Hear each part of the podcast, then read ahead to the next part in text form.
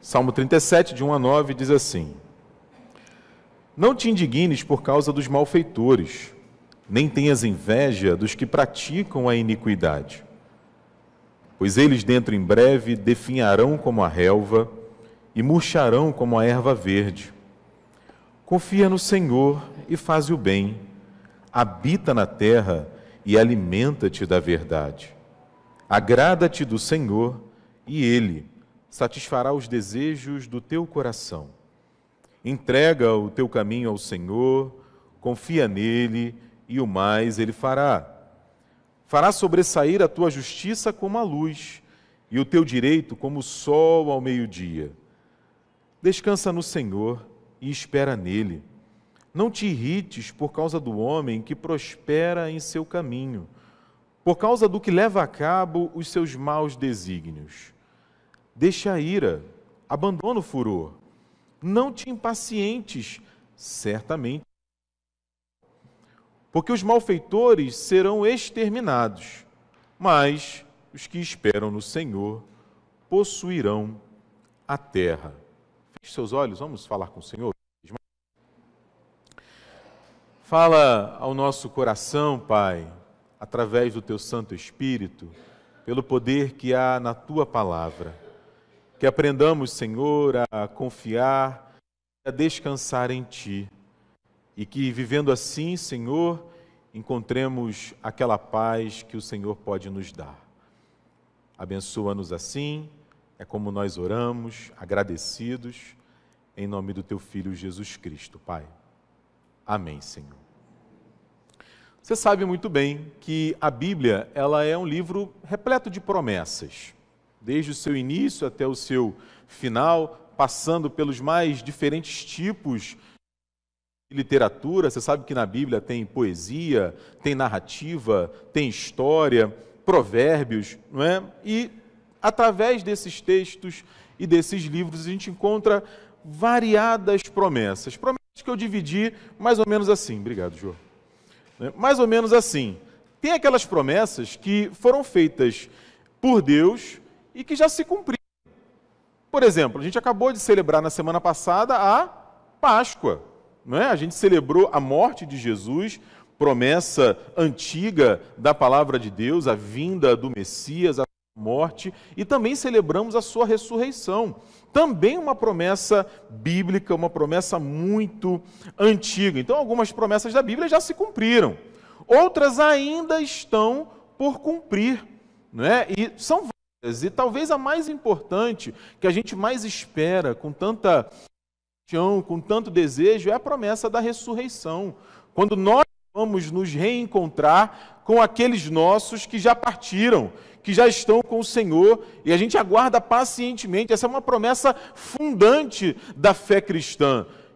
O apóstolo chega a dizer para a gente que se nós cremos em Cristo, se a nossa confiança em Cristo se resume apenas a esta vida, nós somos os mais infelizes, os mais miseráveis de todos os homens. É uma promessa que ainda não se cumpriu. Nós aguardamos a ressurreição, o novo céu, a nova terra, quando Deus vai fazer novas todas as coisas. Essa é uma promessa bíblica fundamental. Mas há também aquelas promessas que Deus nos chama a vivê-las todos os dias. Há aquelas promessas que a gente encontra no texto bíblico que diariamente estão disponíveis para cada um de nós. Por exemplo, quando a palavra de Deus fala que pela manhã as misericórdias do Senhor se renovam sobre as nossas vidas. Por exemplo, quando o salmista diz que deita e logo pega no sono e dorme em paz, porque o Senhor está com ele.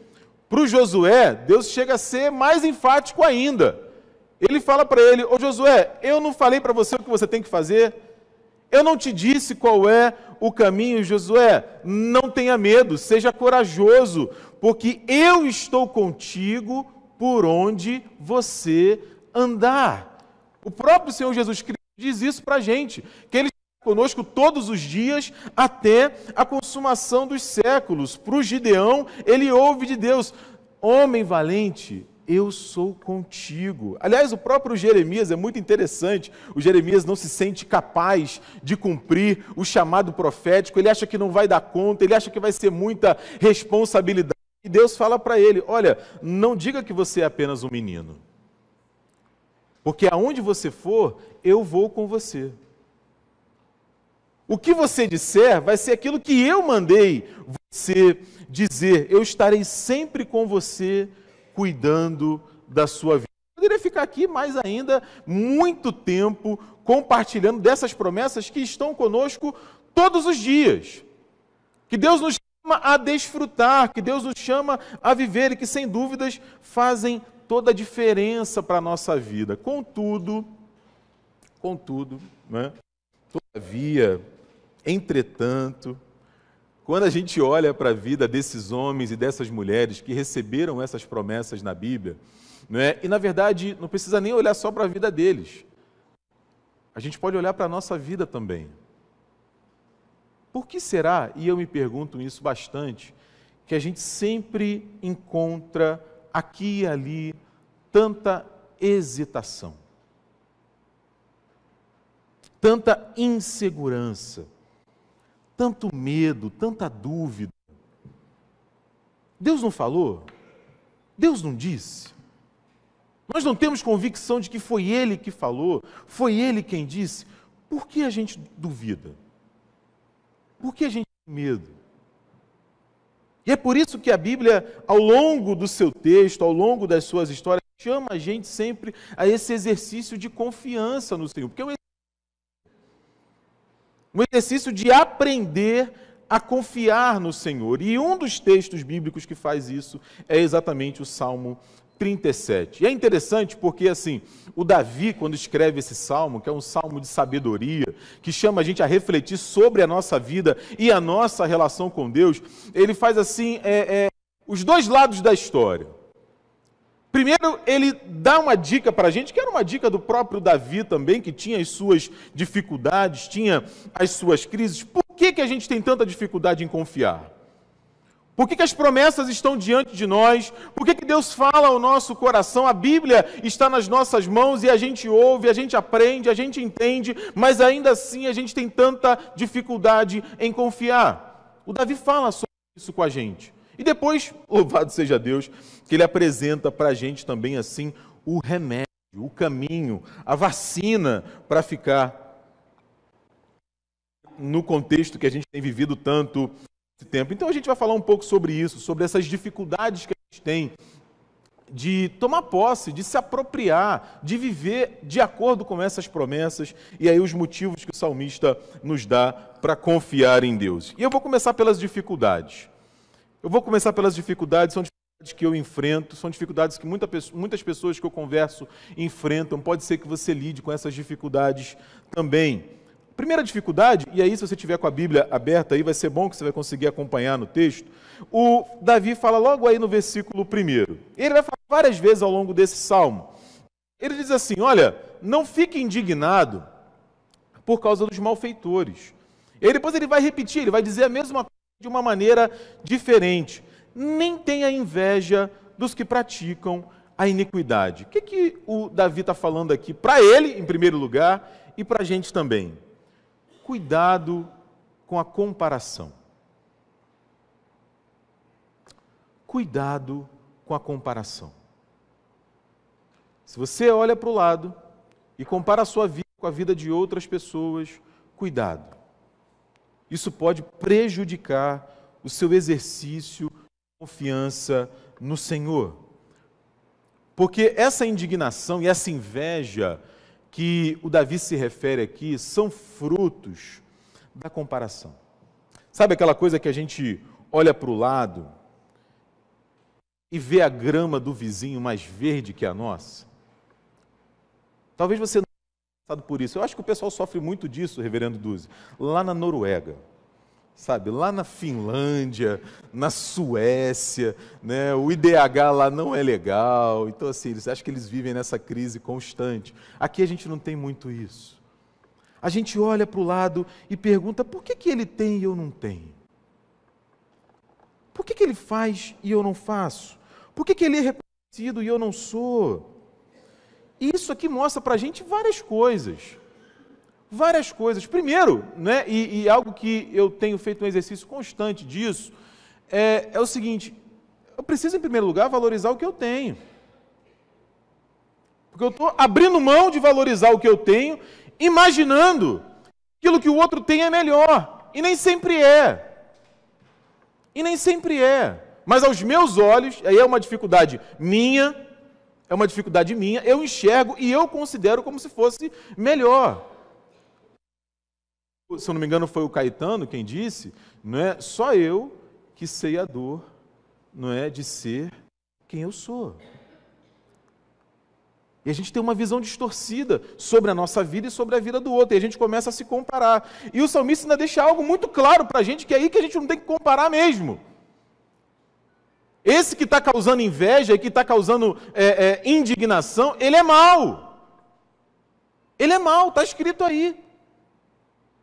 Ele alcançou aquilo que ele eventualmente tem de forma ruim.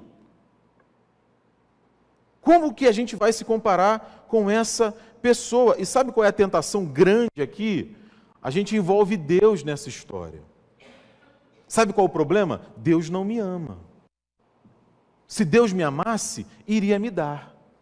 Se Deus me amasse, iria fazer. Deus ama ele, Deus ama ela. É por isso que dá para ela e não dá para mim. Então, assim, receita do caos. Receita do caos. Anota aí. Você quer viver mal-humorado, triste, com raiva do mundo, aquela coisa do você entra no elevador, dá bom dia, a pessoa olha para sua cara. Né? Já passou por isso? Interessantíssimo. Né? Ou, pelo menos assim, né? Pior é quando responde, ah, bom dia só se for para você. Né? Receita do caos, quer viver ansioso, mal-humorado, não é? Se compare com o outro. Se compare com o outro, porque a sua vida é igualzinha à vida dela. A sua história é igualzinha à história dela. Vocês tiveram a mesma criação, a, a, tudo igual. Por isso, vale a pena se comparar. Cuidado com isso, o salmista fala sobre isso. Mas tem um segundo problema, muito comum também. Tem a ver com a ansiedade. Alguns chegam a dizer que a ansiedade, junto com a depressão, chegam a ser o mal do nosso ser.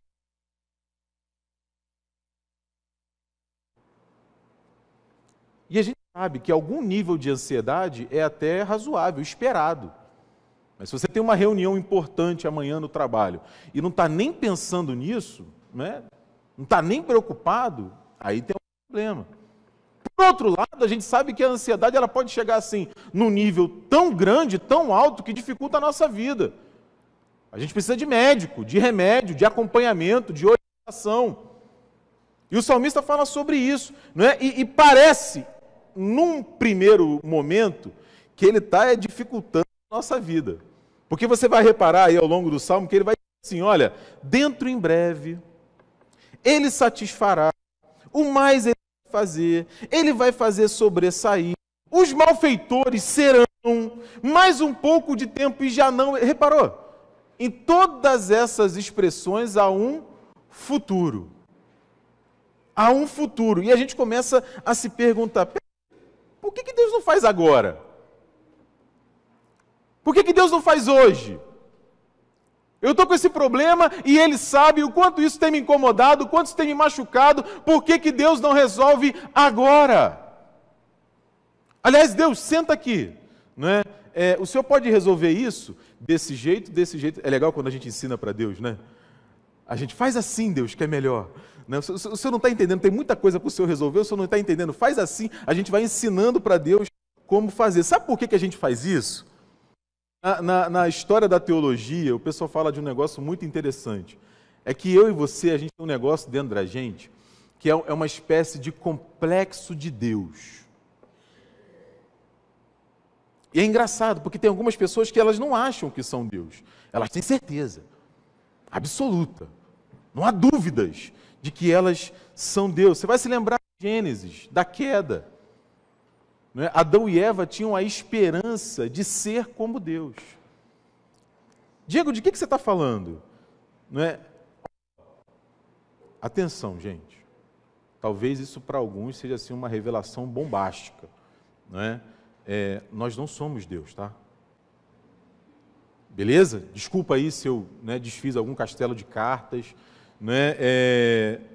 Diego, você está falando uma coisa que não faz sentido. Será? A gente não fica com raiva quando as coisas não saem do nosso jeito? A gente não fica com raiva quando alguma coisa acontece na nossa vida de uma maneira diferente daquela que a gente planejou? A gente não fica com raiva, a gente não se ressente, a gente não entra em crise quando o outro age de uma maneira diferente daquela que a gente esperava que ele agisse. E a gente chega a sentar com ele, olhar no olho dele e falar: cara, não é assim, não vai por aí, não faz isso. Esse não é o melhor caminho, essa não é a melhor decisão. E aí ele olha no nosso olho e fala assim: valeu e simplesmente faz o que ele, o que ela queria fazer. Isso me afeta, isso te afeta. Por quê? Porque a nossa vida, a vida dos outros, clima, a bolsa, os nossos filhos, os nossos pais, o conteúdo da prova que a gente vai fazer. O presbítero Eduardo Gouveia está ali, ó. Presbítero, Deus te abençoe, presbítero. Ele é meu professor na faculdade. Daqui a 20 dias a gente tem prova. Nada disso está no nosso controle. Nada disso está no nosso controle. E aí, porque a gente não tem controle, a ansiedade vai corroendo o nosso coração. E aí a gente já falou sobre isso aqui. É interessante, a gente vive um, um, uma coisa bizarra, que é uma espécie de ateísmo cristão. Como assim, Diego? Né? É necessariamente uma contradição de termos. Como é que você é ateu e você é cristão? Não, porque a gente sabe quem é Deus, sabe que Ele existe, conhece a palavra dele, sabe falar várias coisas de cor. Estamos aqui reunidos domingo após domingo, ao longo da semana, né? mas a gente vive como se Ele não existisse. Sobretudo nas questões da nossa vida, imaginando que tudo depende da gente. E aí a gente vai ouvir coisas do tipo, talvez você já tenha ouvido ou até dito isso aqui. Não, Diego, olha só, a gente tem que orar, sabe por quê? a oração move a mão de Deus. Você já ouviu isso? Eu já ouvi. Eu fico imaginando Deus de braço cruzado. E aí, Diego? Vai orar ou não vai orar, Diego? Aí chega o Gabriel, o anjo, tá, gente? Né? Aí, Deus, o Diego está precisando. Não, mas ele não orou. Ele não, eu estou esperando ele orar. Você percebe como isso é, isso é, isso é completamente nonsense? à luz do texto bíblico, completamente sem noção. Aí eu já ouvi, não, Diego, mas a gente tem que orar, nós somos provocadores de milagres. Aí eu sempre eu só penso no Lázaro, gente. Como é que o Lázaro provocou o milagre? O Lázaro estava o quê? Morto. Peraí, eu vou morrer, gente. E aí quando eu morrer, Deus faz, Jesus, ó, tá tudo certo, vou morrer. Não faz sentido. Não é? Ou ainda tem aqueles mais espirituais. Não é, presbítero Célio? Não, não, Diego, olha só, não é bem assim não. Porque a Bíblia diz: Fazei por onde que eu. Hã? Hã? Te ajudarei. Não está na Bíblia isso? Não, não está na Bíblia isso. não está na Bíblia isso, gente. Porque se a gente pensa dessa maneira, Deus está fora dessa equação. E se tudo depende de mim, se tudo depende do que eu faço, se tudo depende da minha decisão, se tudo depende da minha atuação, e eu não dou conta porque eu não sou Deus, o meu coração se enche de ansiedade. Comparação e ansiedade. E isso, essas duas dificuldades, o Davi vai mostrar isso para a gente. Elas trazem para a gente uma ideia completamente deturpada, equivocada, apequenada sobre Deus sobre Deus. É por isso que o Davi leva a gente a algumas reflexões. Se você tiver com o salmo aí aberto, vai passando pelo texto, que você vai ver isso. É? O Davi vai dizer que Deus é aquele que satisfaz o desejo do coração, é aquele que age em nosso favor, é aquele poder para fazer prevalecer a justiça, o direito, é aquele que ri daqueles que maquinam e planejam maldosamente, ele sustenta o justo, ele conhece a história do íntegro e muitas outras imagens que o Davi vai trazer para a gente para mostrar, cara, Deus é grande. Ele tem poder. E não apenas isso, ele é grande e tem poder, e ele também se importa conosco. Porque essa visão equivocada que nós temos de Deus, muitas vezes, faz a gente pensar naquela imagem antiga ali, da, ainda da Idade Média, antes da modernidade um pouquinho, não é que Deus é aquele relojoeiro. Lembra dessa história? Que ele veio, criou o mundo, deu corda e meteu o pé. Afinal de contas, ele tinha mais o que fazer. Ele não está preocupado com a nossa vida. E isso não é verdade. E isso não é verdade. Muitos de nós, por causa das nossas frustrações, das nossas dificuldades, dessas crises que a gente tem, ah, Diego, quer saber? Deus não se importa. E eu vou sofrer mesmo, é desse jeito. Essa semana eu vi um filme com os meninos muito legal, está no Netflix, né? vale a pena você dar uma olhada. Milagre Azul. É uma história real, aconteceu. Né? E lá pelas tantas acontece um negócio que os meninos, um vira para o outro e fala assim: Não, a nossa vida é de beleza mesmo, não tem jeito. Tem gente que pensa assim, e isso tudo, comparação, ansiedade, uma ideia equivocada sobre Deus, dificultam a nossa confiança no Senhor. Né? Mas louvado seja Deus que o Davi não para aí. Né? Ele vai nos dar, como eu falei, assim, o diagnóstico e vai nos dar também qual é a solução. Por que confiar em Deus? Não é? Por que vale a pena se apossar e viver de acordo com essas promessas? E aí eu dei três respostas aí, eu tentei dar pelo menos três respostas para essas dificuldades. Muito básicas, muito elementares a partir do texto. Em primeiro lugar, contra a comparação, para que você não sofra disso, não é para que eu não sofra disso, eu e você precisamos aprender a confiar em Deus. Aprender a confiar em Deus. Né? E o, o faz isso nesse texto de uma maneira muito interessante. Da mesma maneira, você viu aí os versículos 1 e 2? Né? O Paulo, perdão, o, o Davi, no Salmo, ele vai dizer o seguinte: Diego, olha só, você não precisa se comparar com os outros, muito menos com o mal muito menos com o ruim, se ele prospera, se ele está se dando bem, se as coisas estão dando certo para ele, porque ele não permanece. Não permanece. Olha o finalzinho do versículo 2, o que o Davi fala.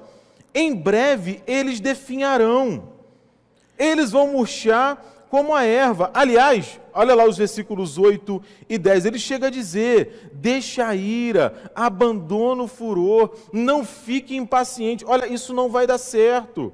Isso não vai dar certo. E ele dá o motivo.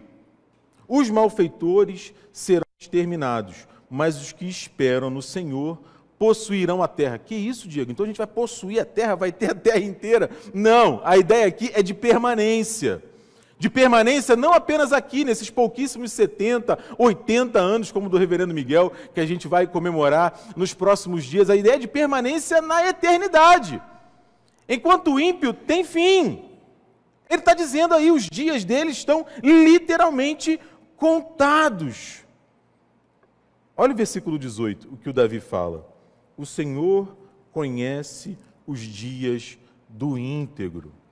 A herança deles permanece para sempre. E veja, gente, né, quando ele usa aqui essas imagens para falar o íntegro, o justo, o bom, o santo, a ideia não é de perfeição pessoal.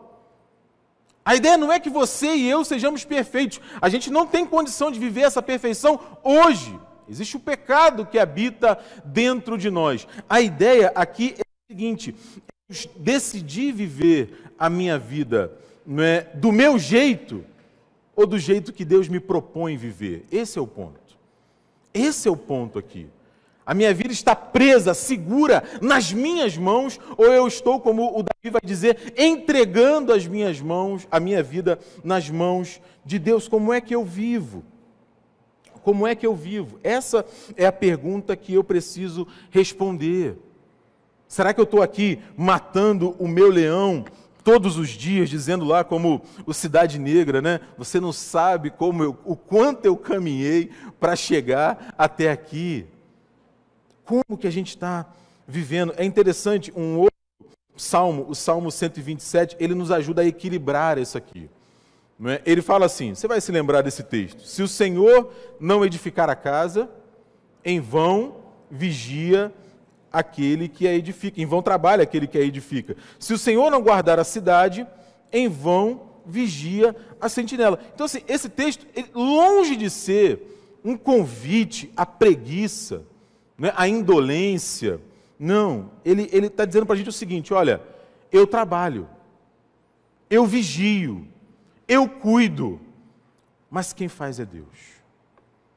Mas quem faz é Deus, quem conduz é Deus. E é isso, eu tenho convicção de que Ele me ama, de que aquela morte que nós lembramos na semana passada foi em meu favor, não porque eu merecesse, mas pela Sua graça, pelo Seu favor e merecido. Eu simplesmente preciso olhar para a vida de ninguém. Não faz sentido eu olhar para a vida de outra pessoa e me comparar com ela a ponto disso me fazer sofrer. Porque alguma comparação sempre vai existir. O reverendo Cid acabou de se referir aqui ao Jonas como o melhor aluno da classe dele. Maravilha! Deus abençoe! Parabéns! Isso é natural. O problema é o seguinte: é, Jonatas, primeiro lugar. É, é porque o professor gosta mais dele. É porque para ele foi mais fácil. É porque a família dele é não sei o que. Eu estou me fazendo entender? Eu preciso aprender a confiar em Deus. Em segundo lugar, um, um remédio que o Davi oferece para a gente para lidar com a ansiedade, e eu achei muito interessante, porque o reverendo Duzi já falou disso aqui no momento em que nós oramos. Remédio contra a ansiedade é lembrar que eu e você não estamos no controle da nossa vida mas Deus está. Eu e você não estamos no controle da nossa vida, mas Deus está. Isso é maravilhoso. Porque é interessante, alguém quando ouve isso pode ficar assim, meu Deus, e agora? Né, não sou eu que estou no controle, não sou eu que decido, não sou eu que vou fazer, não sou eu, não sou eu, não sou eu. Gente, não se entrega não. Não se entrega não. Eu vou perguntar, você responde só no coração.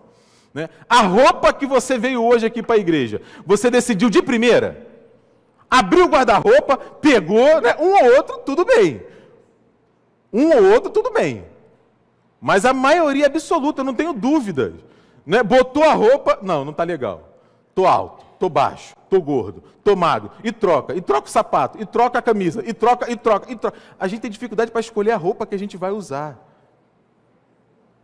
Imagina se toda a nossa vida estivesse absolutamente sob o nosso controle. Imagina isso.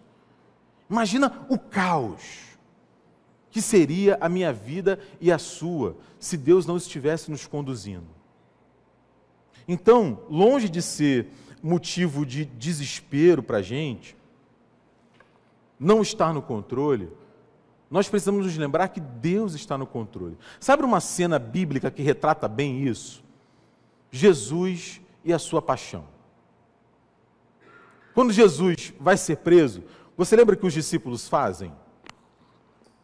Os discípulos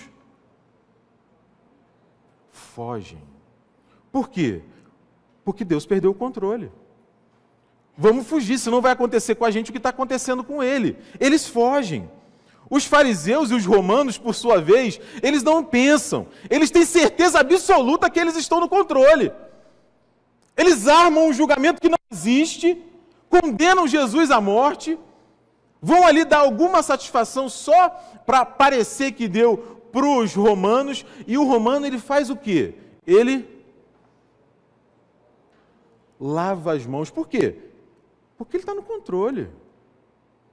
Ele está no controle. Eu decido quem vive e quem morre. Ele fala isso para Jesus. Ele fala: você, você não me responde quem você é? Você não sabe que eu tenho poder para matar você e para deixar você viver? Uns equivocados, achando que Deus perdeu o controle, fogem. Outros equivocados, imaginando que têm o controle, acham que decidem a vida de Jesus. O único que tem exatamente a consciência de quem está no controle é Jesus Cristo. A ponto de, na cruz, ele dizer para o Pai: Pai, nas tuas mãos eu entrego o meu espírito. Por quê? Porque eu sei que o Senhor não perdeu o controle. O Senhor não perdeu o controle. E a pergunta que fica para a gente, muito objetiva, é: eu sei, você sabe quem está no controle da nossa vida? Diego, mas isso está acontecendo, aquilo está acontecendo. Eu sei, você sabe quem está no controle das nossas vidas?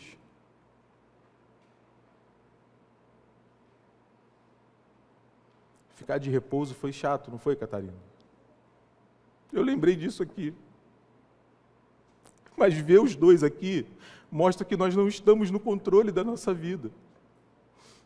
Pegar eles no colo e ver eles mostra que Deus está no controle da nossa vida. Ainda que a gente não saiba o que vai acontecer, mas Deus sabe. Deus sabe. É essa pergunta que eu e você precisamos responder.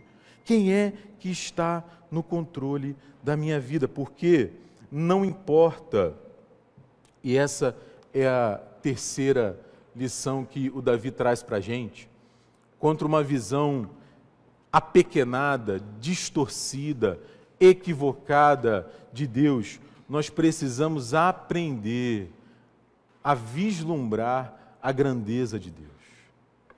A grandeza de Deus. Foi o Brennan Manning que falou isso. Um padre católico no seu livro O Evangelho Maltrapilho, maravilhoso. Ele diz assim: não importa a imagem que nós temos de Deus, Ele é sempre maior. Não importa a imagem que nós temos de Deus, Ele é sempre maior. É por isso que Davi fala o que fala nesse salmo. Deus preserva, alimenta, julga, sustenta, guarda, guia, salva, faz justiça. O problema é que a gente não enxerga bem. A gente não enxerga bem. A gente precisa daquela visão que Jesus propõe para a gente dos lírios e dos passarinhos. Lembra? Jesus fala assim para a gente: olha o passarinho, olha o lírio do campo. Eles não semeiam, eles não colhem, eles não têm um depósito para juntar tudo o que eles têm, mas eles sabem que o Pai os alimenta. Vocês estão aí preocupados, diz Jesus, com o que vocês vão comer, com o que vocês vão beber, com o que vocês vão vestir. Será que vocês não sabem que o Pai ama vocês muito mais do que os passarinhos e os lírios do campo? Essa visão que a gente precisa, porque a Bíblia, meus irmãos, ela está repleta de promessas. E a gente sabe disso. Algumas já se cumpriram e a gente está vivendo a realização dessas promessas. Outras nós ainda aguardamos e outras tantas estão diante de mim e diante de você.